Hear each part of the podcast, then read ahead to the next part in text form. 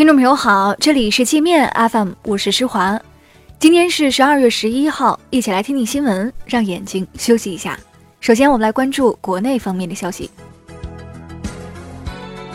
加拿大法院再次推迟华为 CFO 孟晚舟的保释听证。中国外交部长王毅十一号表示，中国政府时刻关心着海外每一位中国同胞的安危。对于任何肆意侵害中国公民正当权益的霸凌行径，中方绝不会坐视不管。外交部发言人说，加拿大政府违背中加双方领事协定的承诺，没有在第一时间将拘留孟晚舟的消息向中方通报。受绑票孟晚舟事件影响，加拿大羽绒服制造商加拿大鹅股价三天暴跌百分之十六，市值蒸发八十亿人民币。投资者还担心，如果加拿大不能妥善处理此事，加拿大庞巴迪、麦格纳等企业也可能受到波及。指使加拿大抓捕孟晚舟的美国政府，一直以华为利用后门入侵美国网络为由，阻止华为拓展海外市场。其实，真正的入侵者正是美国自己。据《纽约时报》早前报道。美国国家安全局曾通过入侵华为网络，对华为总部实施了长达七年的监控，偷走任正非的大量通信记录。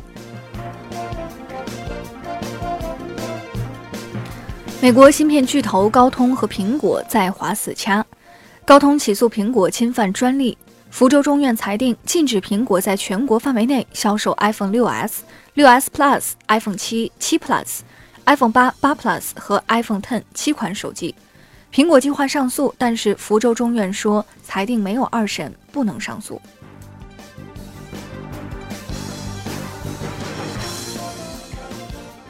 日本共同社说，一名日本间谍十号被北京法院判刑十二年，这名男性间谍于二零一五年六月在北京落网，另有三名日本间谍也将受审。在过去的几年中，中国警方和国家安全部门曾抓获多名日本间谍。八国联军侵华时被英国流氓海军抢走的圆明园珍贵文物虎营已回归祖国，被收入中国国家博物馆。虎营是西周晚期的青铜文物，距今已有三千年历史。深交所计划对 ST 长生股票实施重大违法强制退市。ST 长生表示已收到深交所的告知书。曾被台独媒体吹捧为台独偶像的台湾面包师吴春宝到上海开了一家面包店，希望多赚点人民币。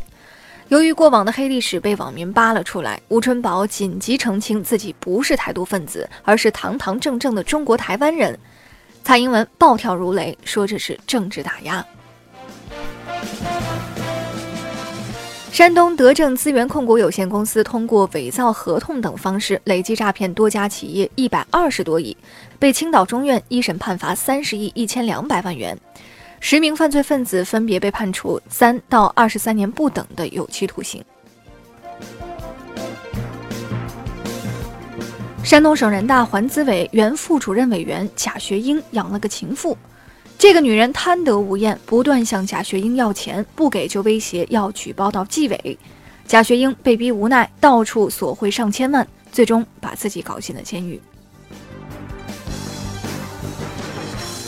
那我们再来关注国际方面的消息，川普政府以侵犯人权为由，对朝鲜劳动党中央委员会副委员长崔龙海。朴光浩和朝鲜国家安全保卫省保卫相郑金泽实施制裁。美国频繁挥舞制裁大棒，势必冲击朝美关系和半岛局势。美国驻柬埔寨大使候选人莫菲出言不逊，扬言要扩大对柬埔寨政府高官的管束，激怒柬埔寨人。柬埔寨百姓和媒体怒批莫菲肆无忌惮。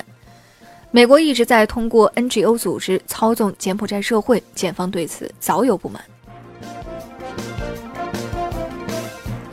艳星丹尼尔风波未停，川普再次被爆出封口情妇丑闻。一名纽约检察官说，川普参加2016年总统大选之前，曾安排律师给他的两个情妇封口费。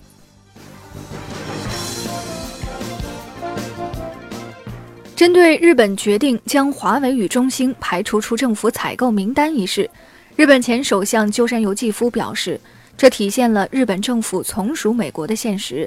日本应与中国合作，携手共同应对美国压力。俄罗斯一个轰炸机编队万里奔袭，飞到美国后院委内瑞拉，在向美国示威的同时，帮委内瑞拉撑场子。委内瑞拉总统此前曾说，美国正准备煽动委内瑞拉政变。